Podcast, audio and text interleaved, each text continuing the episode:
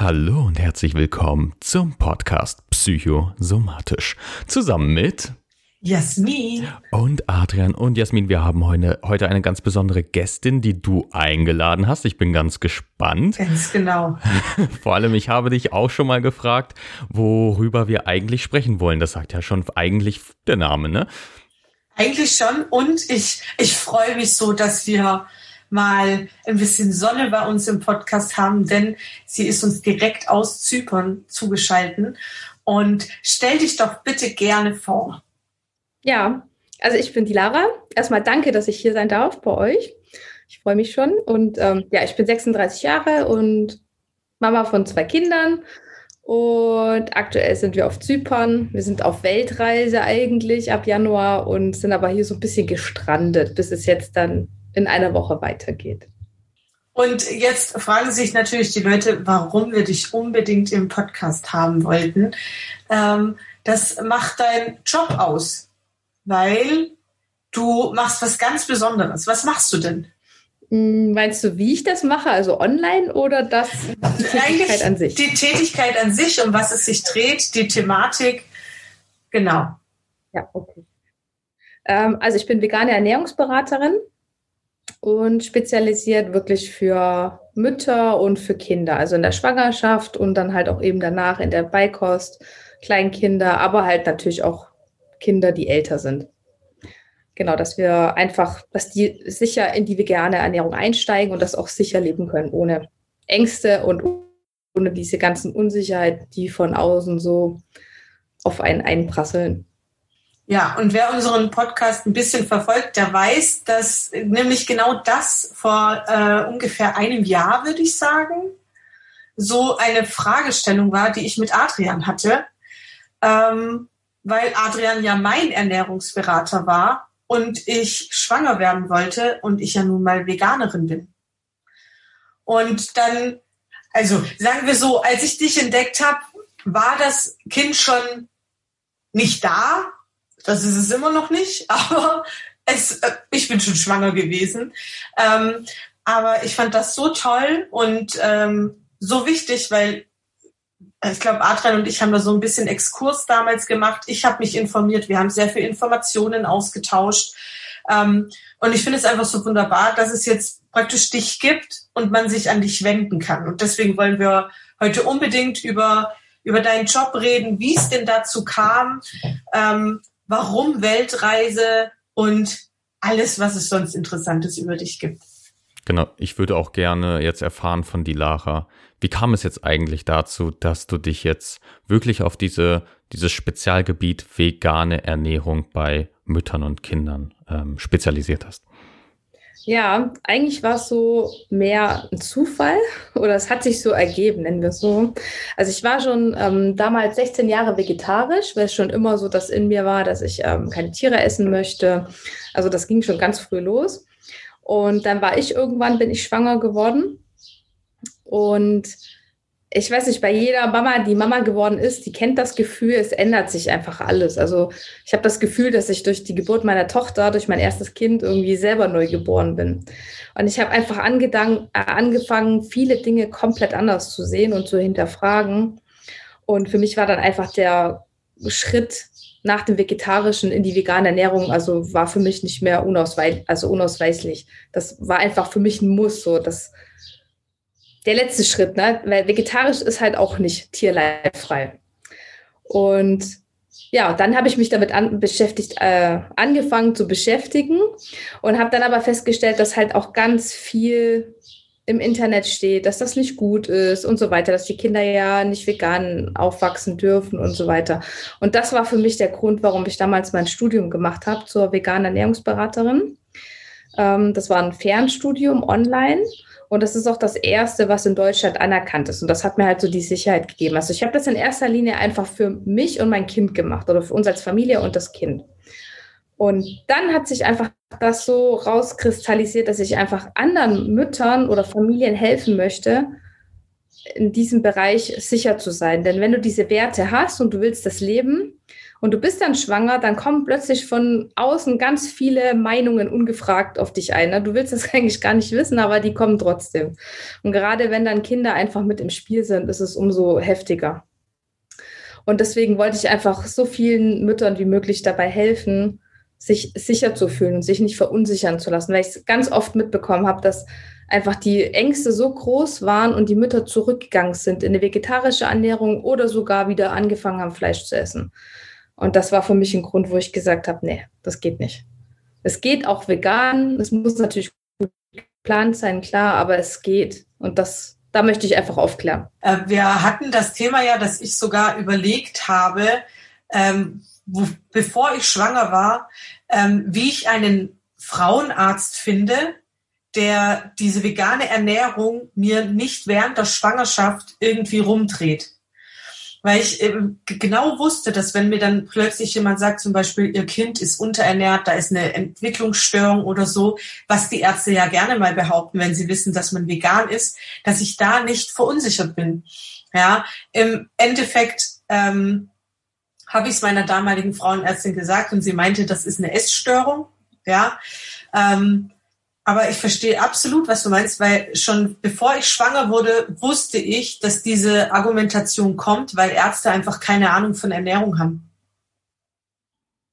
Ja, was mich in diesem Zusammenhang interessiert, ähm, die Lara, als du jetzt diesen Fernlehrgang gemacht hast, ich weiß, dass sich äh, grundsätzlich Ausbildungsinstitute, Hochschulen und, und, und an den Richtlinien der Deutschen Gesellschaft für Ernährung halten müssen, wenn sie in Deutschland angeboten werden. Jetzt ist es natürlich so, die DGE, das weißt du ja auch selbst, ist da nicht so offen gegenüber einer veganen Ernährungsform, insbesondere bei Schwangerschaft und in der Stillzeit. Und da frage ich mich jetzt, wie wurde das oder was hast du da in diesem Fernlehrgang anders gelernt, als es in einem üblichen gewesen wäre? Äh, kannst du uns das irgendwie sagen? Also es ist ja so, dass die DGE die vegane Ernährung prinzipiell ja, abgelehnt hat, sage ich mal, aber mittlerweile, die ja schon so ein paar Schritte in diese Richtung gehen und auch das anerkennen, die schließen halt nur diese sensiblen Lebensphasen, die schließen die noch aus. Das heißt Schwangerschaft, Stillzeit und für Kleinkinder. Und äh, es ist ja in anderen Ernährungsgesellschaften nicht so, wie zum Beispiel Amerika, Portugal. Also es gibt da einige, die da eben nicht so sind, die das sogar befürworten wenn du das halt einfach gut planst. Und in Amerika ist es zum Beispiel so, dass die ähm, die meisten veganen Produkte mit B12 anreichern. Nur zum Beispiel. Und in Deutschland ist das nicht so. Und bei denen wird halt einfach so mit sichergestellt oder ein bisschen mehr sichergestellt, dass das Vitamin B12 bei, auch bei Veganern ankommt. Und in Deutschland ist das halt gerade bei Bio-Lebensmitteln verboten. Und ja, es ist halt nötig, ein paar Dinge zu supplementieren. Und deswegen wird halt einfach auch von der DGE offiziell davon abgeraten. Und das heißt mit anderen Worten, das, was du gelernt hast, war im Sinne, es funktioniert, aber in Deutschland muss dann halt supplementiert werden. Genau. Das ist ja zum Beispiel das B12 wird ja dem Tierfutter auch supplementiert. Es ist ja nicht so, dass die Tiere in der Massentierhaltung das heutzutage noch alles alleine bilden können. Genau, genau. Es wird Selen dem Tierfutter beigemischt, B12, Jod. Und das sind so Sachen oder Vitamin D, das ist ja auch so unabhängig von der Ernährungsform. Das sind so die Dinge, die wir halt einfach supplementieren. Hm. Und da habe ich halt einfach lieber jeden Tag so einen Tropfen B12, den ich supplementiere, wie dass ich ähm, ja, verantwortlich bin für das Leid, was den Tieren zugefügt wird. Hm. Das ist insofern halt immer interessant, weil als Jasmin und ich uns auch mal über eine Studie äh, von der Deutschen Gesellschaft oder wo sie mit kooperiert hat, äh, unterhalten haben. Ich habe ehrlich gesagt den Namen wieder vergessen. Ich weiß nicht, ob das irgendwie Wegi, Wechi-Studie, keine Ahnung. Der, war auf, der Name war super kompliziert, viel zu kompliziert. Über die vier Jahre mit den Kindern? ja, ja, genau, genau. Mhm. Diese kleine Longitudinalstudie da, ähm, wirklich nicht groß. Ne? Also da ist aus dem im US-amerikanischen ähm, in der Forschung viel, viel mehr schon publiziert worden. Da wird ja auch immer wieder darauf verwiesen, ja, wie sieht's denn eigentlich mit Vitamin D aus? Wie sieht's mit Zink aus? Und, und, und. Ähm, Und die Lara, du hattest es ja schon angesprochen, das ist ja völlig unabhängig von der Ernährungsform, zum Beispiel Vitamin D und Co. Also auch bei Jod haben wir auch vom BFR eine Stellungnahme. Jeder ist von Jodmangel in Anführungszeichen betroffen. Ähm, was ich aber interessant finde, weil das ist ja wirklich, das erlebe ich in Hochschulen, in Bildungsinstituten heute noch. Eigentlich möchte da niemand empfehlen, man müsse Nahrung ergänzen in Form von Vitaminen und eventuell anderen Mikronährstoffen. Deswegen frage ich mich gerade, inwiefern das tatsächlich, also ich finde das gut, ich befürworte das. Ganz, ganz klar. Trotzdem finde ich super interessant, weil ich das von noch keinem Bildungsinstitut oder von der Schule gehört habe. Äh, das, das wundert mich jetzt ehrlich gesagt einfach nur ein bisschen. Also die Empfehlung zu geben für ein Supplement jetzt. Genau, genau. Okay. Das äh, wurde da auf jeden Fall ausdrücklich auch gesagt. Und das ist auch so, wenn ich jetzt ähm, Familien bei mir in der Beratung habe, ist es häufig so, dass die Männer noch nicht komplett äh, von Anfang an mitziehen und vegan sind. Ne? Das ist, oft geht das erstmal von der Frau aus. Und auch da empfehle ich ja, wenn jetzt ein Mann ab und zu mal ein bisschen Wurst isst oder ein bisschen Fleisch, ne, ähm, Omega-3 zum Beispiel würde ich auch da empfehlen oder B12 zu nehmen, denn du musst ja so viele Unmengen an Hochseefisch zum Beispiel essen, um das Omega-3 durch den Fisch zu kriegen. Na, und wir nehmen das halt einfach als Supplement, das ist ein Algenöl und der Fisch bezieht das ja auch aus dem Algenöl. Das ist für mich immer so dieser Umweg über das Tier. Wir lassen das einfach weg und dafür nehme ich halt einfach meine zwei Softgel-Kapseln jeden Tag und gut ist. Und das würde ich halt, wie gesagt, auch empfehle ich immer den Männern auch zu nehmen, auch wenn die noch ein bisschen ja, tierische Produkte konsumieren. Absolut. Also ähm, äh, ich denke, dass äh, wir ja auch jahrelang dahin gearbeitet haben, äh, dass egal welche Art und Weise von Ernährung du hast, äh, wir in den nächsten zehn Jahren jeder supplementieren müssen, weil wir haben unsere Erde, äh, unser, unseren Grundboden schon so kaputt gemacht. Ähm, wir, wir, wir müssen supplementieren, auch wenn man jetzt ähm, in den Augen der Gesellschaft normal ist. Ja, ähm, das heißt, äh, als Mischköstler ist man höchstwahrscheinlich nicht gut abgedeckt mit allem, was man braucht. Also ähm, und das, äh, glaube ich, das müsste mal in die Köpfe, weil ich ich krieg oft mit, dass es heißt, ja, ich habe keinen Bock vegan zu leben und dann diese ganzen Pillen zu nehmen. Ja, wo ich mir denke, naja, aber also irgendwann wirst du es auch müssen, so.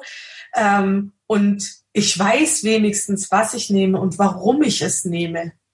Ja, also es ist jetzt nicht bös gemeint, aber als Mischköstler und, und Fleischesser nimmt man jeden Tag Antibiotika zu sich. Also äh, da fragt im Prinzip auch niemand nach.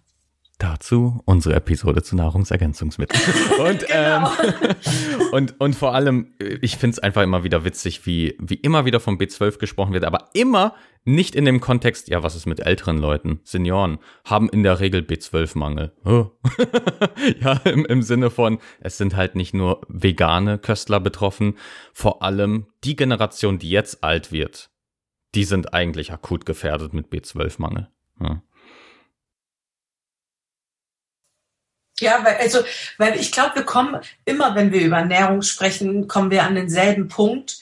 Ähm, die Leute setzen sich zu wenig mit dem Thema überhaupt auseinander. Und das ist natürlich, wenn du dich jetzt vegan ernährst, sorry Leute, aber das ist ein Vorteil. Wenn du dich ja vegan ernährst, dann setzt du dich mit deiner Ernährung auseinander. Ja, also ich gehe natürlich immer von einer veganen, vollwertigen Ernährung aus. Selbstverständlich kann ich mir als vegan lebender Mensch auch jeden Tag einfach nur Müll in meine obere Luke schmeißen. Das ist durchaus möglich. Darüber, da, da müssen wir gar nicht diskutieren. Aber ich glaube, dieses Auseinandersetzen mit Ernährung, mit dem, was ich esse, mit dem, was ich meinem Körper zuführe, das fehlt absolut in unserer Gesellschaft. Das ist so, ja, dann kommt dieses Argument, ah, wenn es so ungesund wäre, dann wäre es nicht frei verkäuflich. Ja, doch. Okay, die Lache, du hattest gesagt, ähm, wenn du jetzt so eine Familie hast, dann hast du häufig den Fall, die Mutter ist in der Regel schon irgendwie vegan, der Vater vielleicht nicht wirklich. Was ist, wenn du jetzt jemanden hast im Klientel, ähm, so einen Vater, der wirklich keine richtige Meinung, aber auch keine richtige Kompetenz in dem Bereich hat und einfach nur das ist, weil er es vorgelebt bekommen hat im Sinne von Wurst und Co. Und dann ähm, würde man ja vielleicht rational argumentieren, das ist vielleicht in den Mengen nicht so gut, aber die Person hat ja so eine extreme Hemmschwelle und Hürde, die Ernährung umzustellen. Wie würdest du da mit so einem Fall umgehen? Ja, also es ist ja häufiger, dass die äh, Männer, wenn die das Wort vegan hören, dann denken die sofort, oh, jetzt kann ich nichts mehr essen. Es gibt so noch Grünzeug und Salat und sonst nichts mehr. Und das sind halt so diese ganzen alten Glaubenssätze, die uns, wie du schon gesagt hast, wir kennen das ja schon, seit wir klein sind. Ich bin auch aufgewachsen. Das Kuhmilch ist gesund. Ich habe auch mal gedacht, Hähnchenfleisch ist, ne, wir brauchen das für die Proteine und so weiter. Wir wachsen ja so auf und das ist ja ganz normal, dass auch in dem Fall dann der Mann das halt glaubt. Ne? Ein Mann, das steht ja auch oft für Männlichkeit und das sind halt so diese ganzen Glaubenssätze. Und das ist zum Beispiel auch ein Teil, wo wir halt, äh, wo ich mit den Frauen auch dran arbeite, an solchen Glaubenssätzen, weil ich das halt unheimlich wichtig finde. Und es ist meistens oder eigentlich immer der Fall, mein Kurs geht ja auch länger, der geht sechs Wochen. In dieser Zeit, wo, wo wir auch daran arbeiten, ganz viel am Mindset, an den Glaubenssätzen, dass im Hintergrund der Mann das halt einfach sieht, was da passiert und die dann immer wieder, ach, was guckst du da? Und ich gucke da doch mal so ein Video mit. Und da passiert auch bei den Männern ganz viel, weil die einfach das auch bei der Frau sehen. Und zum Beispiel auch das eigene Warum ist so wichtig. Ne? Wenn die Frau sagen kann, ich ernähre mich deswegen vegan, weil ne, aus tierischen, aus ethischen Gründen oder aus ökologischen, aus gesundheitlichen, gibt ja immer so sein spezielles Warum. Und sich da einfach mal dann einfach hinzusetzen, ohne Vorwürfe, ne, ohne diesen Zeigefinger, das finde ich halt immer ganz wichtig. Also nicht zu missionieren, sondern einfach inspirieren und erklären, warum man das macht, als, als Frau jetzt in dem Fall. Und da gibt es zum Beispiel auch eine super Reportage, ähm, Game Changers, die ist halt wirklich gut für, gerade für Männer, weil die halt dann auch sehen, okay, das sind lauter Muskelpakete und du siehst halt einfach, dass es auch funktioniert mit pflanzlichen Proteinen. Also gerade für Männer ist zum Beispiel so eine Dokumentation echt mega gut.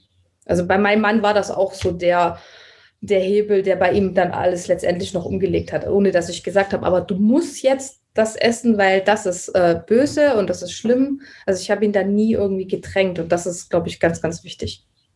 Absolut. Also ich muss jetzt aber kurz in die Bresche springen. Mein Mann war schon ein Jahr vegan, bevor ich vegan geworden bin. Es gibt auch solche Männer. Ich muss, ich muss mal kurz, weil Marcel von Kernig, ähm, auch ein Podcast von uns, hat da mal einen Post drüber gemacht, dass ihm das so wichtig ist, dass Männer auch die Empathie besitzen, vegan zu sein. Deswegen musste ich jetzt da mal Gruß an Marcel, ganz kurz in die Bresche springen.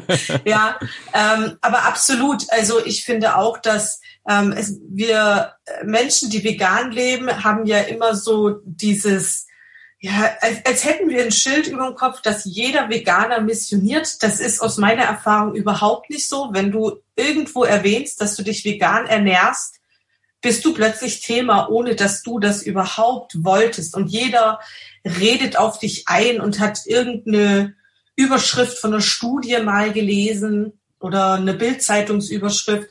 Und ähm, also mir liegt das völlig fern zu missionieren.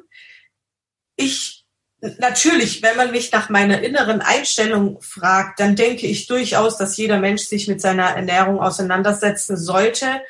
Und mit der momentanen Situation auf unserer Welt ist das in meinen Augen eigentlich nicht mehr so gut möglich, tierische Produkte zu sich zu nehmen. Aber ich würde jetzt nie jemanden irgendwie ja abwertend anschauen oder mit ihm abwertend sprechen, während er sein Burger isst. Es ist ja seine Sache. So. Aber auch das muss ich sagen, ist ein Prozess. Ne? Als ich damals für mich entschieden habe, ich bin jetzt vegan, da bin ich losgerannt und wollte alle missionieren in meinem Umfeld, alle weil ich halt gemerkt habe oder für mich gewusst habe, das ist das einzig Richtige und gesehen habe, was mit den Tieren passiert ne, in der Massentierhaltung und das sind nun mal 95 Prozent. Und ich wollte einfach, dass zum Beispiel gerade meine Familie, meine Eltern, meine Geschwister, dass die halt einfach das auch so leben, weil ich halt auch möchte, dass die natürlich gesund sind. Und ich bin dann schon so mit der Brechstange vor und habe gesagt, jetzt guck dir das doch mal an. Aber ich habe halt festgestellt, dass es nichts bringt. Ne? Es war wie so gegen eine Wand laufen. Und was aber jetzt funktioniert hat, einfach das mal ruhen zu lassen. Und mittlerweile, es sind ja schon ein paar Jährchen jetzt vergangen, sind meine Eltern, kann ich sagen, zu 95 Prozent fast vegan. Super. Und das war halt früher absolut nicht so. Ne? Also Fleisch stand eigentlich fast jeden Tag auf dem Plan und von daher ist das ein riesen Fortschritt, wenn man halt einfach das ja nicht mit der Brechstange macht. Mhm. Wisst ihr, ich frage mich gerade, ob ich paar Zuhörer und Zuhörerinnen in Schutz nehmen muss, weil das bisher sehr, Oder sehr, sehr selber. pro vegan war und äh, Jasmin und die Lara, ich weiß nicht, ob Jasmin dir das gesagt hat, aber ich bin ja zum Beispiel nicht Veganer, ähm, bin, was das betrifft, eher so von sehr, sehr stumpfer, rationaler Natur und sage, auf das Maß kommt es an und äh, esse zum Beispiel sehr, sehr gerne meinen Fisch zwischendurch. Ich esse auch gerne Eier und auch Milchprodukte stehen immer noch auf meinem Teller. Nur mit einer ganz anderen Herangehensweise, nämlich mit dem Bewusstsein. Ähm, ich weiß, dass es in Mengen, in Maßen nicht nur neutral, sondern sogar teilweise auch gesundheitsförderlich sein kann, je nachdem, welchen Zweck man verfolgt. Ähm, selbstverständlich hat eine pflanzendominante Kost Benefits, die sind ultra. Ne? Also die sind ultra. Den meisten Leuten fehlt eben genau das, was in der veganen Ernährung das Ganze auszeichnet, ist diese Vielfalt an Gemüse, Hülsenfrüchte, Voll, äh, Vollkornprodukte und, und, und, und. Ähm, trotzdem stelle ich mir eine vegane Ernährungsweise in meinem Fall sehr schwierig vor, um zum Beispiel auf meine Kalorien zu kommen. Nur als Beispiel, ja, nur als Beispiel. Ähm, das ist halt wirklich, wirklich auch schon in der Praktikabilität sehr, sehr schwierig. Und ähm, dann gibt es halt immer noch diesen ökologischen Fußabdruck, den ich im Gesamten sehe. Und wenn ich mir selbst einrede, mein ökologischer Fußabdruck ist wirklich nur noch ein Zehntel vom, keine Ahnung, Durchschnitt, obwohl ich mich nicht vegan ernähre, habe ich für die Gesellschaft schon viel getan, weil ich ja sehr, sehr bewusst an meine Her äh, Ernährungsweise herangehe. Und ich weiß nicht, wie euer, euer Standpunkt da ist. Ne? Natürlich äh, versuche ich mich da selbst auch irgendwo in Schutz zu nehmen. Aber, aber ganz tolle aber, aber ganz, ganz ehrlich, ähm, ich, ich sehe die, die zukünftige Ernährungsweise, da gibt's ja noch weitere Möglichkeiten. Also nur als Beispiel, Stammzellzucht. Oh, das, Adrian. Ja. Don't do it. Ich, ich möchte es nur mal aufgreifen. Ja, ja, und dann informierst du dich, wie viele Tiere sterben bei der Stammzellenzucht. Das Auch ist nämlich das ist nicht, mittlerweile komplett pflanzenbasiert möglich. Äh, also, es ist nur ein bisschen darüber, teuer. Dar genau, darüber reden wir in zehn Jahren. Ich finde, dass ich niemand. Du, das ist keine lange Zeit. Das ist, ich finde, dass ich, wenn wir dann noch so leben können wie heute, dann ist das keine lange Zeit. Ich finde, dass sich niemand dafür entschuldigen muss, ähm, wie er sich ernährt Absolut nicht, ähm, weil jeder muss das für sich selbst verantworten. Und ähm, also sind wir jetzt mal ganz ehrlich, im ersten Trimester, wenn ich da beim Bäcker war und da lag ein süßes Stückchen, das habe ich gegessen, da ist Ei drinnen, das ist mir völlig bewusst. Also auch ich, ich, ich sage, ich bin vegan, aber wenn ich zum Beispiel in Griechenland im Urlaub bin und da gibt es frischen Fisch, dann kommt das auch vor, dass ich den esse.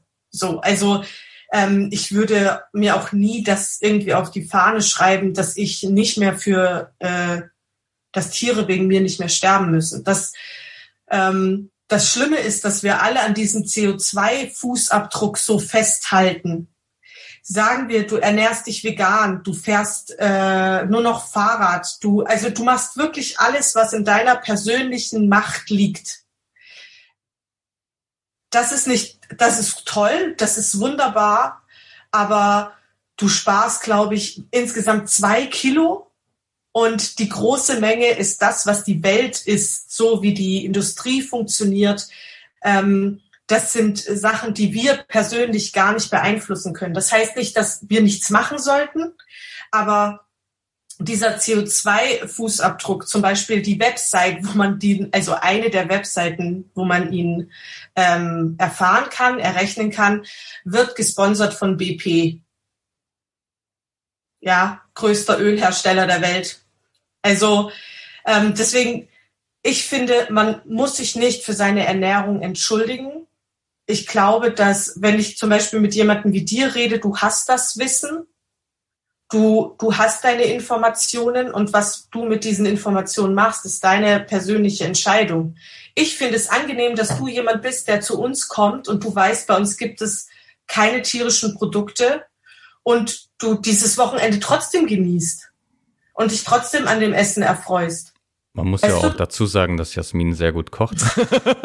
ähm, nein, also es nein, ist natürlich aber, so. Weißt du, ja. die, du, deine Neugier, dass du, du, du bist natürlich, natürlich denke ich mir manchmal, ach Adrian, muss das wirklich sein mit dem Fisch? Natürlich, mein veganer Herz sagt das. Aber auf der anderen Seite bist du jemand, der der sehr offen ist und alles ausprobiert. Und ich glaube, das ist eher etwas, was ich mir wünschen würde, dass die, dass die Menschen nicht sich entschuldigen oder rechtfertigen für ihre Ernährung oder Lebensweise, sondern offen bleiben und das einfach ausprobieren. Also, weißt du, das ist das, was, das würde ich eher erwarten von den Menschen. Das ist sehr schön, dass du das sagst, weil ich würde mir wünschen, dass viel mehr Menschen Insekten ausprobieren würden. Ah, da bin ich, da habe ich es immer und das habe ich auch noch nicht geschafft. In meinem Kopf krabbeln die alle. ja, die Lara, was sagst du dazu?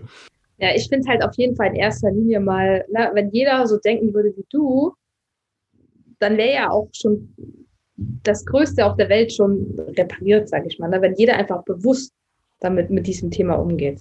Na, du sagst, du machst das bewusst, dann gehe ich mal davon aus, bei dir liegt nicht jeden Tag äh, eine Billigwurst auf dem Teller, ein Billigfleisch, ne? so wie es halt bei sehr vielen Leuten der Fall ist. Und das ist einfach wieder, ja, wie du es schon gesagt hast, das Maß oder in Massen. Ne? Und wenn das jeder bewusst tun würde, dann, also jeder Schritt in, in diese Richtung, finde ich persönlich, ähm, ja, muss gefeiert werden und das ist genau richtig. Absolut. Und da gibt es auch kein richtig oder falsch. Ne? Das macht ja auch jeder in seinem Tempo. Das sage ich auch immer meinen, den, den Mamas in meinem Kurs. Ne? Das ist, es gibt nur ein Tempo, immer dein Tempo und jeder hat sein eigenes Tempo. Und wir wissen es halt einfach oft nicht besser, weil wir es halt so auch vorgelebt bekommen haben. Und wenn du nicht anfängst, mit diesem Thema dich zu beschäftigen, ja, dann ist es halt normal. Na, also ich, ich finde halt zum Beispiel sowas ganz grausam, wenn ich meinem Kind so diese Bärchenwurst auf, auf, aufs Kuchbrot lege. Ja, das ist so ein, so ein, so ein Gericht, was sich angrinst und das absolut Billigfleisch da einfach verpackt und sowas finde ich. Wenn es Fleisch Tag, ist. Ne? Das ist genau. das. Oh, Leute, echt. ja. Und wenn ich das halt vergleiche mit dem, was du gesagt hast, das sind ja Welten dazwischen. Hm. Also ich glaube, Adrian, du isst eigentlich kein Fleisch. Nee, äh, äh also, tatsächlich, also bei Freunden, Familien vielleicht, wenn sie es selbst kochen, ne? Ich sag ja, also die wissen, ich esse alles. Äh, dann, ja. Äh, Hauptsache viel. Ich sage aber auch zum Beispiel meinen Eltern immer, ich esse kein Fleisch. Und mhm. Punkt. So, die haben es schon zur Kenntnis genommen. Wenn da jetzt irgendwie bei meiner Tante Fleisch rumliegt, dann sage ich jetzt nicht nein. Ja, aber. Ja. So, aber es ist schon, also ähm, ich habe mich mal mit meinem Mann ganz lange unterhalten, woher das kommt, hm. dieses, ähm, weil ich kenne das, also ähm, seine Mutter sagt zum Beispiel immer, ja, wir hatten ja früher nichts zu essen. Mhm. Und damit ist aber gemeint, dass es kein Fleisch gab. Mhm. Dass zum Beispiel nur der Vater Fleisch bekommen hat. Und aber also, also die, die sind nicht verhungert, die haben Nahrung gehabt. Es war einfach kein Fleisch da. Und ähm, wenn man so guckt, ähm, als dann äh, in der BRD dieser, dieses Wirtschaftswunder kam, da ist das Zeichen für das Wirtschaftswunder war, dass in der Auslage vom Metzger Würstchen hingen. Mhm. Und dieses, dieses verrückte Denken, ja, weil wir haben früher ganz anders gegessen. Also ähm, dummes Beispiel, wir haben gestern so einer Oma zugeschaut, wie die im Fernsehen Kaiserschmarrn macht. Ja. ja. So, und ähm, natürlich, da ist Milch drin und Ei. Und das ist bei uns in Österreich aber ein Essen, was von der Alm kommt. Das heißt, da hat man sich halt ein bisschen Milch weggenommen und dann hat man sich ein Ei weggenommen und dann hat man Mehl gehabt und das ist eigentlich ein Resteessen. Das ist hm. ein Essen, was es meistens im Winter gab, so wenn du jetzt keine frische Sachen rangekriegt hast. Das ist, ich, ich frage mich immer, wann dieser, dieser Mega-Twist kam, dass wir Fleisch als das Nahrungsmittel schlechthin wahrgenommen haben. Ja. Ähm, denkst du nicht, das hat mit dem Zweiten Weltkrieg zu tun? Also Ich sage ja, mal also, so, Nahrungsknappheit, einseitige Ernährung und Fleisch ist ja, was das betrifft, dann eine Nährstoffbombe tatsächlich im Vergleich zu dem, was es damals gab. Ja, absolut. Also natürlich, das muss um den Dreh gewesen sein. Auch alles, was ich ja. beschrieben habe, war ja so in der Nachkriegszeit. Weil ich finde das einfach so interessant, weil ähm, es geht ja dann auch um das Thema, ich glaube, ich hatte es dir erzählt, Adrian. Ich wurde gefragt, ob ich dann unserem Kind schon Fleisch gebe, wenn es auf mhm. der Welt ist. Und äh, ich war total verdattert. Also die Lara, das sieht dann so aus. Jasmins kleines Baby, hier ein Stück Fleisch. ja, wo ich mir denke, also ähm, ich habe mich jetzt nicht, also ich muss ehrlich sagen, dass ich ich werde es meinem Kinderarzt zwar erzählen, aber es stimmt nicht. Ich habe mich überhaupt nicht damit auseinandergesetzt, wann Kinder was essen sollen, weil ich das alles für Blödsinn halte, ähm, weil ich denke, dass hier zu zeigen, wenn es mit Nahrung in Kontakt kommen möchte. Aber ich glaube, Fleisch ist in dem ersten Jahr sowieso nicht auf dem Speiseplan. Ja. So, und dann stelle, dann kommt halt immer meine Gegenfrage, dass ich sage, ja, ernährst du denn dein Kind fleischlos? Nee, ich ernähre das normal. So, also natürlich ernährt man sein Kind so, wie man sich selbst ernährt. Aber wenn man jetzt sagt, man verzichtet auf tierische Produkte, ja, also ich verzichte ja nicht nur auf Fleisch, sondern explizit auf tierische Produkte, dann, dann wird da so getan, als würde man dem Kind etwas aufzwängen was überhaupt nicht der Fall ist, weil wenn du so an die Sache gehst, dann macht das ja jedes Elternteil. Also da, da können wir jetzt über Ernährung reden, dann können wir auch das Thema Religion mit reinnehmen, weil jeder Mensch, der religiös ist, wird natürlich auch seinem Kind seine religiösen Traditionen beibringen. Das ist ganz natürlich, weil Kinder von uns lernen. Und dann kam ja dieses Argument, ja, weil Proteine aus Fleisch haben bessere Aminosäuren. Und Adrian, Reaktion war? Bitte, das musst du jetzt nochmal sagen. Boah, das weiß ich gar nicht mehr. Du hast gesagt, was für ein Bullshit. Also, ja, ja, das war so ein Impuls, weißt du, sowas merke ich mir nicht. Aber als ich das gelesen habe, dachte ich, what the fuck? Weil, die Lara, du musst wissen, einer meiner Spezialgebiete ist Eiweiß. und äh, das ist, das ist echt unheimlich, wie, wie wenig Ahnung da herrscht und vor allem, wie da wirklich zwischen den Aminosäuren nochmal teilweise das Wissen versucht wird zu isolieren, was überhaupt gar keinen Sinn macht. Und dann irgendwie so, so eine, also nur als Beispiel, es gab mal letztens bei der DGE ein, ähm, eine Art, was war das, so, so, so, eine, so eine Art Prämie oder so ein, so ein Preis, fast wie so ein Nobelpreis bei der DGE für eine äh, Publikation, das war glaube ich eine Dissertation. Und da hat man herausgefunden, dass BCAAs, also die verzweikettigen Aminosäuren bei Typ 2 Diabetikern äh, einen höheren, ich glaube, Insulinausstoß generieren, wo ich mir dachte, habt ihr die Publikation vor 20 Jahren schon mal gelesen?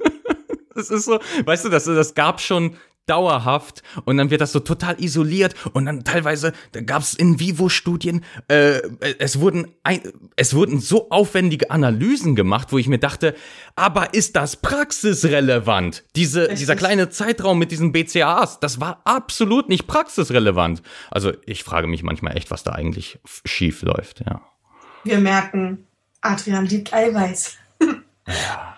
Aber also ich, ich, ich, ich, du erzählst uns alles, was du erzählen möchtest. Ich möchte aber natürlich nicht, dass du dein tolles Programm hier jetzt breit trittst, weil ich möchte natürlich, dass äh, Mütter beziehungsweise Frauen, die Mutter werden wollen, auf jeden Fall bei dir den Kurs machen und da ich will alles aber auch schon lernen. wissen, was da vorkommt. Ja, lass mich doch mal, ich muss doch, ich muss doch erstmal sagen, wir wollen nicht all deine Geheimnisse, aber so ein paar kannst du uns vielleicht verraten. Also, wenn wir jetzt gerade bei dem Thema sind, das Kind äh, ist auf der Welt.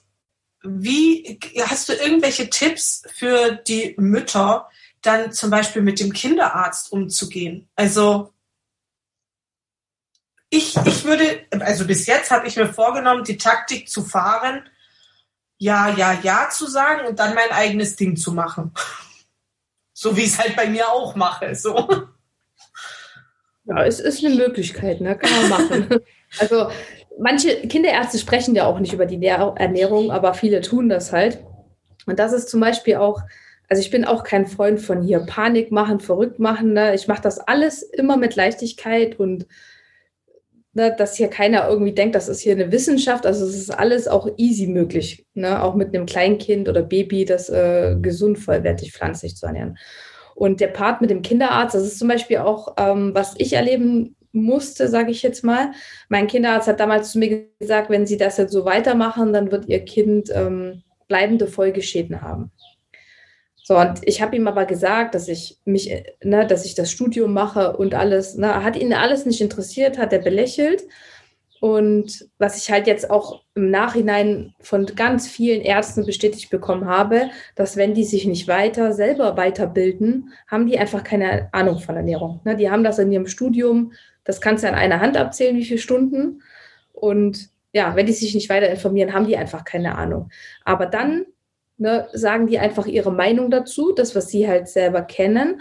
Und in dem Fall, wenn ein Arzt vor dir steht, weißer Kittel, du denkst, alles, was der sagt, das ist richtig und das muss stimmen. Und ich habe mich damals auch total verunsichert gefühlt, obwohl ich schon in diesem Studium war, ne? weil es halt nun mal ein Arzt ist. Das ist und das ist halt genau das, was ich so wichtig finde. Das ist alles ein Prozess. Du kannst es nicht von heute auf morgen sagen, ich bin jetzt vegan und alles ist easy und ich fühle mich total sicher und ich lasse mich von niemandem beeinflussen das funktioniert nicht. Das ist ja. halt ein Prozess. Und deswegen ist das halt auch ganz viel bei mir im Kurs Mindset-Arbeit. Ne? Jeder, der meinen Kurs gemacht hat, der sagt immer, oh, ich dachte eigentlich, das ist ein Ernährungskurs, aber wir machen eigentlich fast mehr Persönlichkeitsentwicklung wie Ernährung, weil Supplemente und die kritischen Nährstoffe, das kannst du alles lernen, das ist easy. Ne? Und dann wendest du das an und gut ist. Aber wie du mit deinem Umfeld umgehst, das ist die größte Herausforderung. Hm. Ja, das glaube ich. Und ich habe äh, eine Sache noch, gerade beim Thema Kinderarzt, ähm, was eigentlich immer allen hilft und mir selber auch immer noch hilft, egal in welcher Situation, egal ob Arzt oder Familie oder wer auch immer vor dir steht und irgendjemand zu dir irgendwas sagt, so das und das und das ist aber richtig und du musst das und das und das tun. Ich unterstelle der Person, die mir gegenüber ist, immer erstmal nur das Gute. In dem Fall der Kinderarzt, er möchte, dass es meinem Kind gut geht, aber er weiß es einfach nicht besser. Mhm. Das heißt, er sagt halt was, weil er möchte, dass es jetzt meiner Tochter gut geht und weiß es halt einfach nicht besser und deswegen sagt er sowas. Und mit diesem, mit dieser Unterstellung von mir, dem Gegenüber, dass er immer eigentlich nur das Beste für mich möchte oder für mein Kind, ist es definitiv einfacher. Ja, das glaube ich, weil es gibt ja auch die Variante, dass man sich praktisch mit dem Arzt anlegt und dem dann eben missionieren will, den Arzt missionieren will. Und da habe ich sofort gewusst, oh nee, das ist, das klingt nach Stress. Und das klingt nach Stress für mich. Und dann ist unser Kind dabei und kriegt dann diesen Stress mit. Und das ist für was? Weil, also er, ich, ich weiß ja, dass er es im Studium nicht gelernt hat und dass die meisten Ärzte sich in dem Bereich nicht weiterbilden. Deswegen, ja, absolut. Also unterschreibe ich sofort. Einfach, das ist gut. Ich gehe jetzt auch immer nur vom Guten aus. So bin ich natürlich schon immer ausgegangen. Ähm, wenn jetzt ein Arzt äh, oder Ärztin hier zuhört, ähm, es ist eigentlich ganz gut, dass du nicht so viel über Ernährung in deinem Studium gelernt hast, weil es nicht möglich ist in dem Zeitraum. Bitte netzwerke dich doch einfach mit einem Ernährungsexperten aus deinem Umfeld, der kompetent ist. Das wäre die interdisziplinäre Lösung, die ich zurzeit immer mit Ärzten anstrebe. Die Frage ist, woher weiß ich denn, dass derjenige ähm, kompetent ist. Mhm. Da Na? muss man sich also, mal kennenlernen, ja. Wir haben die Erfahrung, also äh, Adrian und ich haben beide Typ 1 Diabetes. Und das heißt, wir haben Diabetesberater, die irgendwie auch irgendwie Ernährungsberater sind. Irgendwie. Und ja, irgendwie hören wir dann halt mal zu, aber irgendwie denken wir uns auch, nein. Na, also du hast jetzt noch eine Frage, Adrian. Du wolltest mehr über das Programm wissen. Was wolltest du denn wissen? Oh, eigentlich geht es schon in die Richtung, äh, was die Lara eben angesprochen hatte, nämlich wie geht man denn eigentlich mit seinem Umfeld um? Also du hattest jetzt schon gesagt, die Lara, das ist so der das Kernthema, denke ich, also wirklich der absolute Fokus.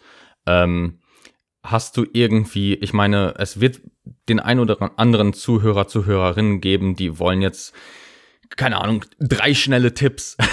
Wie gehe ich mit meinem Umfeld um? Hättest du da irgendwie so drei schnelle oder wirklich knackige Tipps, die du mitgeben könntest? Ja, der erste ist auf jeden Fall der, den ich gerade genannt habe. Ne? Unterstell deinem Gegenüber immer das Positive, egal wer vor dir steht. Und ja, bei dir zu bleiben, ne? weil es bringt halt nichts, Druck zu erzeugen, denn Druck erzeugt immer Gegendruck. Das bringt einfach nichts. Also, und du musst niemanden missionieren. Das ist jeder für sich selber verantwortlich. Und wenn du sicher bist und du weißt, was gut ist und du weißt, was du brauchst, was dein Kind braucht, dann kann dir da auch keiner mehr irgendwie was erzählen. Und das, ja, finde ich halt so super wichtig, dass einfach an sich selber auch zu arbeiten und gerade als Mama, ne, ich, ich habe ja nur Mamas in meinem Kurs, deswegen spreche ich über die Mamas, ähm, einfach dafür zu sorgen, dass dein eigenes Glas voll ist. Denn nur wenn dein Glas voll ist, kannst du halt auch na, bei dir bleiben und anderen auch was geben. Na, ich vergleiche das auch immer mit der Situation ähm, im Flugzeug, wenn du, ähm, wenn die Stewardess das erklärt, was da passiert, wenn, wenn was passiert, was du machen musst, na, da kommen diese Sauerstoffmasken runter. Und wem setzt du die als Erste auf? dir. Denn nur wenn du gut versorgt bist, kannst du auch anderen helfen. Und das ist so, was ich festgestellt habe jetzt in den Jahren in der Arbeit, einfach das Aller, Allerwichtigste, dass in dem Fall bei mir im Kurs die Mamas sich um sich selber erstmal kümmern und dann kannst du auch mit dem Umfeld ganz anders umgehen. Mhm. Und ich habe das halt auch bei mir in der eigenen Familie ähm, erlebt, dass im engsten Familienkreis Menschen, es, es Menschen gibt, die sich so krass angefühlt, äh, angegriffen gefühlt haben, obwohl ich nie irgendwas gesagt habe. Allein einfach dadurch, dass wir uns vegan ernähren, ist wie so ein, so ein Spiegel, so ein unsichtbarer, der da hochgehalten wird. Ne? Und die mhm. fühlen sich so extrem angegriffen, dass der Kontakt fast abgebrochen ist. Und ich einfach für mich jetzt na, das einfach so akzeptiert habe, angenommen habe und ja, es einfach akzeptiert habe. Na, es gibt einfach manche Dinge, die kann ich nicht ändern. Und da ist einfach ein Nein zu anderen auch immer ein Ja zu mir selber und zu meiner Familie. Und das ist was, was ich gelernt habe einfach. Hm. Eine Anmerkung und eine Frage an Jasmin. Die erste Anmerkung, ich glaube, bei den Show Notes äh, werden wir dein Instagram auch äh, Profil noch verlinken, also vegane Familie. Natürlich. Ich glaube, dein Profil gibt ja auch noch eine unglaubliche Sicherheit, weil sich dort ein Netzwerk findet, welches sich gegenseitig unterstützt. Und mhm. ich meine, es geht ja wirklich nicht um das Wissen. Das Wissen, na gut, man muss die richtige Quelle finden, das muss man noch dazu sagen. Aber wenn man die richtigen Quellen gefunden hat und weiß, was man tut, ist es eigentlich diese Rückbestätigung, die man benötigt. Und sich gegenseitig rückzubestätigen, dass das, was man richtig tut, auch wirklich richtig ist. Ich glaube, da helft ihr wirklich ungemein diesen werdenden Müttern, die sich auch gerne vegan ernähren möchten oder ganze Familien. Und die Frage, die ich gerne Jasmin stellen möchte, ist, ähm, das hatten wir, glaube ich, schon mal, aber wenn jetzt jemand sich von diesem unsichtbaren Spiegel angegriffen fühlt, was, was würdest du sagen? Ist das einfach Selbst, äh, Selbstzweifel an der Person oder Unzufriedenheit oder? Also aus psychologischer Sicht ist alles, was dich stört, ein Spiegel. Also egal, was dich bei einer Person stört, ob das jetzt deren Ernährung ist oder die Frisur oder weiß was ich, es ist, es läuft alles eigentlich über die Spiegelneuronen ab. Also das hat immer mit dir mehr zu tun ähm, als mit dem Gegenüber. Jetzt weiß das die Person meistens nicht, die sich angegriffen fühlt durch eine Aussage, ein Bild etc. Und ähm, das Einzige, was man jetzt selber machen kann, wenn man praktisch der Angegriffene ist, der irgendetwas spiegelt, was jemand anders stört, ist äh, sich seiner selbst bewusst sein und äh, eben, also dieses Wissen, dass es nichts mit einem persönlich zu tun hat, sondern eher mit der Person selbst, das hilft schon sehr, sehr gut. Ja, ähm, aber ich glaube, dass, also ich würde mir wünschen, dass wir ähm, durch diese Klimakrise, in der wir jetzt sind, ähm, bewusster werden, bewusster mit unserer Umwelt umgehen und dadurch werden wir automatisch bewusster mit uns selber umgehen. Und sobald du anfängst, dich bewusst wahrzunehmen und dich zu reflektieren, wird es dir trotzdem passieren, dass du jemanden kennenlernst und äh, dich irgendwas stört oder dass du auf Aussagen sehr aggressiv reagierst, aber du wirst im Nachhinein da sitzen, reflektieren und ganz viel für dich selber rausziehen und an einem bestimmten Punkt vielleicht auch zu der Person gehen und ihr das erklären. Und dann habt ihr beide einen riesen Mehrwert daraus gezogen. Aber im Grunde genommen ist das ein ganz normaler menschlicher psychologischer Vorgang dass man sich äh, gespiegelt fühlt. Ja, vielen Dank für die Erklärung. genau. Ansonsten, Jasmin, hast du zu dem Programm noch Fragen? Ja, also wie findet man dich jetzt? Also wir möchten jetzt alle dein Programm machen. Adrian übrigens möchte unbedingt schwanger werden. Ja. Adrian, hiermit musst du versprechen, wenn wir das irgendwie hinbekommen. Doch, also wir kriegen das irgendwie noch hin. Ich weiß ja. nicht, wie wir dir einen Uterus und auf jeden also eigentlich nur Reinkarnation, glaube ich, am Ende des Tages. Reinkarnation. Ja, weil du müsstest ja dann auch die Haut und Hormone und ja, alles ist ja im. Vielleicht werde ich aber, zu einer Raupe. Und dann zu einem Smetterling? Ja. Oh. Nein, also Adrian möchte unbedingt schwanger werden und wenn Adrian dann äh, praktisch die körperlichen Voraussetzungen dazu irgendwie irgendwo geklaut hat, dann möchte er natürlich deinen Kurs machen. Wie findet man dich denn? Wie findet man deinen Kurs? Ähm, ich würde jedem sagen, wenn ihr noch unsicher seid, folgt ihr bitte, weil sie zeigt doch immer, was es Leckeres zum Essen gibt. Sehr neidisch mit Strand und Sonne. Ja, ich höre das Meer. Sobald ich deine Story anmache, höre ich das Meer und denke mir, da will ich auch sein. ähm, aber wie, wie kriege ich denn einen Kurs bei dir? Wie funktioniert das? Mich einfach anschreiben. Nee, du kannst über meine Webseite, kann man halt einen Termin mit mir buchen und dann lernen wir uns erstmal unverbindlich kennen, weil ich finde halt nichts ist wichtiger, als dass einfach, na, das passt, dass mein Kurs die Lösung für das Problem ist.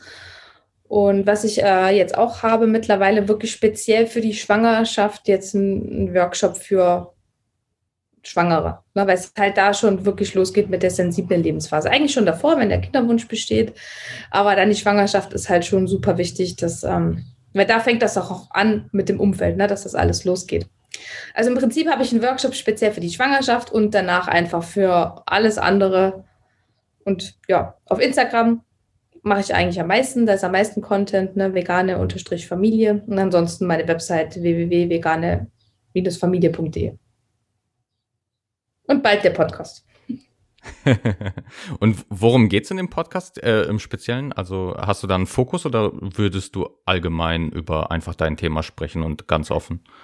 Genau, also allgemein natürlich um, also meine Mission ist es ja, oder meine Vision ist es, dass es in Deutschland mehr Familien gibt, die sich fleischlos und tierlos ernähren, also pflanzlich ernähren, wie andersrum. Das ist so meine ganz große Vision, die ich habe. Ich habe schon eine Interviewgästin für dich. Ja, gerne. ja. ja. Und ähm, ja, auch einfach so mal Themen anzusprechen, weil das, das ist halt auch was, was ich gemerkt habe. Bei Instagram muss man immer so ein bisschen vorsichtig sein, was man sagt. Mhm. Und da ja. gibt es einfach andere Plattformen. Ich habe auch einen Telegram-Kanal, jetzt fällt es mir auch noch ein, äh, wo man halt einfach so ein bisschen anders auch noch seine Meinung äußern darf, ohne dass gleich eine Zensur oder ähnliches stattfindet. Ja, Adrian und ich sagen ja immer, ein richtiger, wir warten eigentlich noch auf einen richtigen Shitstorm. Das ja, wäre, eigentlich wäre das schon was, was wir uns wünschen, weil wir eigentlich, sind wir ehrlich, wir gehen immer ein bisschen drüber. Wir sagen immer unsere Meinung. Wir wissen auch, dass das unsere Meinung ist und dass die niemand äh, übernehmen muss, aber bisher wir haben, wir haben zu nette Zuhörer. Ja, ja wirklich. Könnt ihr, also, könnt ihr nicht mal eure Eltern oder so einladen? also, ja. Aber ähm, zu deinem Kurs, also ähm, ich glaube, dass ähm, ich, also durch, ich habe eine Corona-Schwangerschaft, kann man ja sagen, ja. Ich ähm, äh, bin im Oktober habe ich erfahren, dass ich schwanger bin, habe ich ähm, so unschön es auf der einen Seite ist, weil du einfach nichts machen kannst, was du so dir vorstellst in deiner Schwangerschaft, ähm, bist doch unheimlich geschützt. Ja, du triffst äh, nicht viele, du bist äh, schnell beim Einkaufen. Das, also mir hat noch niemand Fremdes auf den Bauch gegriffen. So, ja. Also du bist da schon sehr geschützt, aber ich kann mir vorstellen, wenn das hier wieder irgendwann eine Art Normalität hat, dann ist man als als Frau und werdende Mutter, die sich pflanzlich ernährt, ähm, da ganz anderen Dingen ausgesetzt. Und da ist es wirklich wichtig. Ähm, gerade weil in der Schwangerschaft man ja auch sehr viel emotionaler ist. Man, also äh, die, die Seele ist ja viel offener, wenn man schwanger ist. Man, also ich meine, da sind ja, da ist so viel Seele in einem, da ist eine kleine Bemerkung schon sehr schmerzhaft und deswegen ähm, rein vom Gefühl, ohne dass ich deinen Kurs gemacht habe, kann ich mir sehr gut vorstellen, dass es einen unheimlich bestärkt und äh, dass das ein, ein wichtiger Teil für eine schöne Schwangerschaft sein kann. Jasmin. Ja, genau, weil ich das selber halt erlebt habe, deswegen ähm, kann ich das nur zu 100 Prozent unterschreiben. Jasmin, Adrian hat schon gelacht. So, ich habe mir so hart vorgestellt, wie der fremde Person mit einem Stück Steak dein Kind verfolgen. Hier ist, hier ist. Aber das ist ja noch nicht da. Ja, aber du weißt ja, irgendwann kommt es zur Normalität und dann ist das Kind ja schon da. Ne? Ja, das wird ähm, bestimmt interessant und ich freue mich auf die Erfahrung mit anderen Müttern und kind muss Fleisch essen. Und anderen Menschen aus mhm. anderen Familiengebieten. Yay! Das, das fällt mir gerade noch ein, ne? so Thema andere Mütter. Als ich damals im PKIP-Kurs war, das ist so ein Krabbelkurs, ne, mhm. die noch ganz klein sind, habe ich das auch nicht erzählt. Ne? Da mhm. haben die alle erzählt, jedes Mal, wie die ihr Fleisch pürieren, weil es gibt durchaus Fleisch ab der Beikost. Ne? Ja? ja, natürlich. Das ist, also meine Kinderärztin hat damals zu mir gesagt, fünfmal die Woche Fleisch und zweimal Fisch. Da war noch nicht mal ein vegetarischer Tag dabei. Ne? Und die haben das gemacht. Ne? Dann haben die hier schön ihr Fleisch püriert und dem Kind da irgendwie gegeben. Ich habe auch eine Mutter, die hat ihrem Kind Lebertran gegeben, weil sie davon überzeugt ist, dass das gesund ist. Und das ist halt dann so der Moment, wo ich dann auch mal gesagt habe, ja, ich lasse euch alle mal reden. Ich habe das einfach nicht thematisiert, habe immer gehofft, hoffentlich spricht mich keiner an, was ich denn so püriere. Aber ich finde das einfach, das finde ich eklig. Ja, also ähm, Meine ich, ich habe gesagt, es gibt nicht viel, was ich von meiner Schwiegermutter übernehme, aber es gibt eine Sache. Ähm, mein Mann ist damals in der DDR geboren und ähm, da gab es dann so einen Kalender für die Mütter welche Obst- und Gemüsesorten ab welcher Woche, welchen Monat die Kinder essen müssen. Und bevor sie dann zu dieser Untersuchung ist, dann hat sie auf den Kalender geguckt und hat gesagt, okay, Kartoffeln. So, dann ist sie zum Kinderarzt. Ja, Kartoffeln. So, in Wirklichkeit hat mein Mann anscheinend bis zum 15. Lebensjahr nur vom Grießbrei gelebt. so, und da habe ich mir gedacht, das übernehme ich einfach, wenn es um Ernährung geht, ähm, äh, es ist so, es ist so witzlos. Das ist wie, äh, wir hatten zum Beispiel Thema Zucker. Also bei uns gibt es keinen Zucker. Bei uns im Haus gibt es das nicht. Wir backen ohne Zucker und schon allein aus dem Grund wird unser Kind keinen Zucker bekommen. So, und ich möchte das auch nicht. Ja, ich möchte auch nicht, dass irgendjemand meinem Kind eine Schokolade in den Mund schiebt. So, aber nur weil ich das erwähnt habe, was ich mir ja schon anhören darf, ja, und wenn ich dann aber die Kinder, deren, ich kenne die Kinder von deren Müttern und da ist jemand dabei, der zum Beispiel im Supermarkt einfach eine Gurke genommen hat und reingebissen hat, weil er sich, dieses Kind hat sich ein halbes Jahr eigentlich nur von Gurken ernährt. So, warum muss ich dem Kind denn dann beibringen, was Schokolade ist? Also ich glaube, dass, dass Kinder das gar nicht dass Kinder aus natürlichen Gründen schon frische Sachen wollen. Rein evolutionär. Na? Das ist ja nicht nur eine Vermutung, das ist ja, ja ich weiß Fakt. es ja. also, ja. Es wird dann spannend, wenn die anfangen, in die Kita zu gehen oder auf Kindergeburtstage. Ich glaube, das sind wirklich diese Brennstellen. Ja, aber ich habe mir überlegt, also jetzt pass auf, ich habe ja eine Theorie. Ich habe ja, also ich werde ja ich möchte stillen und falls das nicht funktionieren sollte, wovon ich aber nicht ausgehe, weil ich da einfach mhm. positiv denke, würde ich mir ja vegane Brähnahrung besorgen. Die gibt's nur in Frankreich, aber ich mache das. So. Und das heißt, das Kind hat dann keinen Kontakt mit Laktose aus Kuhmilch. So. Und dann lasse ich doch das Kind zum ersten Geburtstag mit drei, vier Jahren gehen. Das ist da die Sahnetorte und bekotzt sich. Und vielleicht willst du gar keine Sahnetorte mehr. Und dann back ich. So, das ist vielleicht ein bisschen doof, aber ich weiß nicht, wie ich es machen soll. Also auf der einen Seite möchte ich natürlich meinem Kind in der Zukunft nichts verbieten. Ja, unser Kind soll alles probieren können, was es möchte. Ich hoffe, dass alles, was ich nicht cool finde, dann meinem Kind nicht schmeckt. Ja, aber jetzt sind wir mal ehrlich, wenn mein Kind irgendwann kommt und sagt, es möchte Wurst essen, dann setze ich mich mit ihm hin, rede mit ihm über das Thema und dann kann es sein, dass ich am Ende unserem Kind Wurst gebe, weil ich auch finde, dass das Kind die Erfahrung machen darf. Ja, ich hoffe natürlich, dass es nicht an den Punkt kommt, aber ich, also, oh, ich glaube, ausschließen kann man das nicht. Ja, gerade wenn es um die Bärchenwurst geht. Ich meine, da sind wir schon in ganz anderen Gefilden. Da sind wir in, äh, da reden wir über Kindermarketing, was absolut verboten gehört.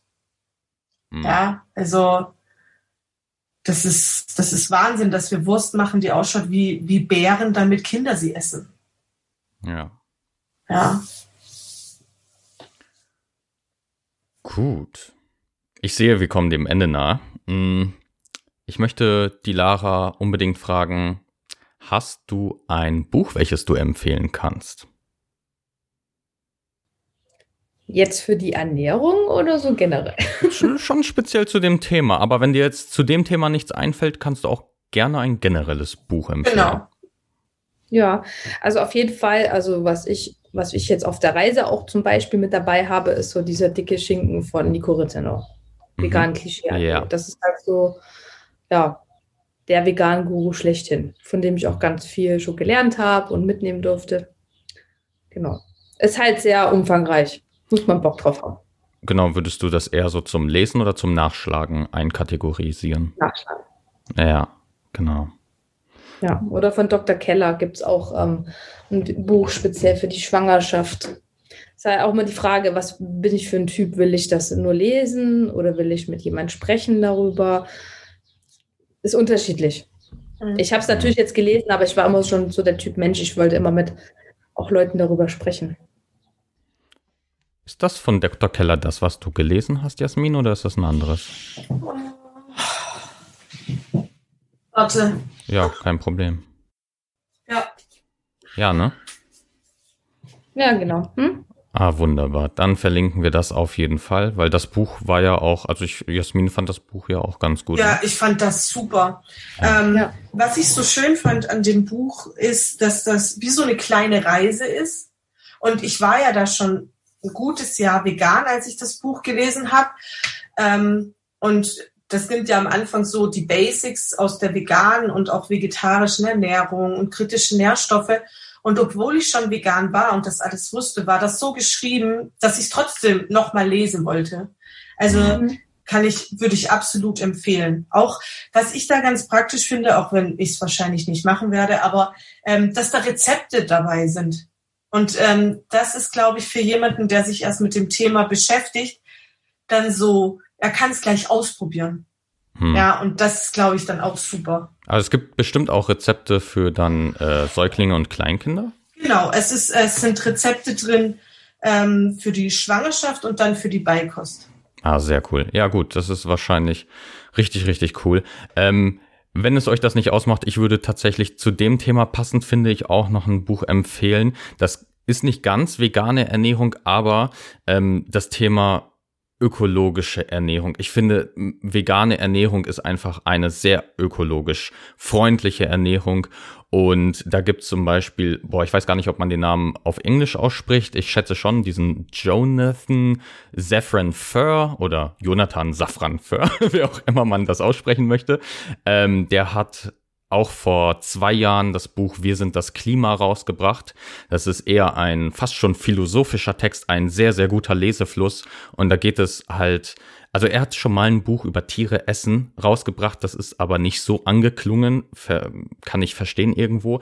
Aber wenn er, wenn er über das Thema Klima spricht, passend zu der Klimakrise, die ja auch wegen der EU-Wahlen so präse äh, ja, präsent war, ähm, da hat er im Prinzip wirklich absolut perfekt getimed.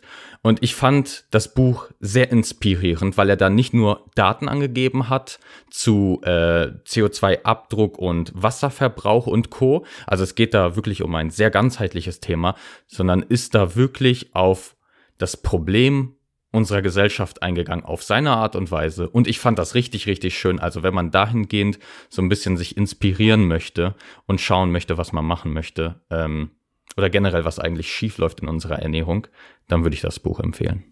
Ja, ihr müsst jetzt auch nicht zurückspulen und äh, warten, bis Adrian alle Buchtitel und Namen nochmal sagt. ähm, wir verlinken euch die in den Show genau. Notes genau. direkt über den Link, dann könnt ihr die ähm, auch direkt bestellen.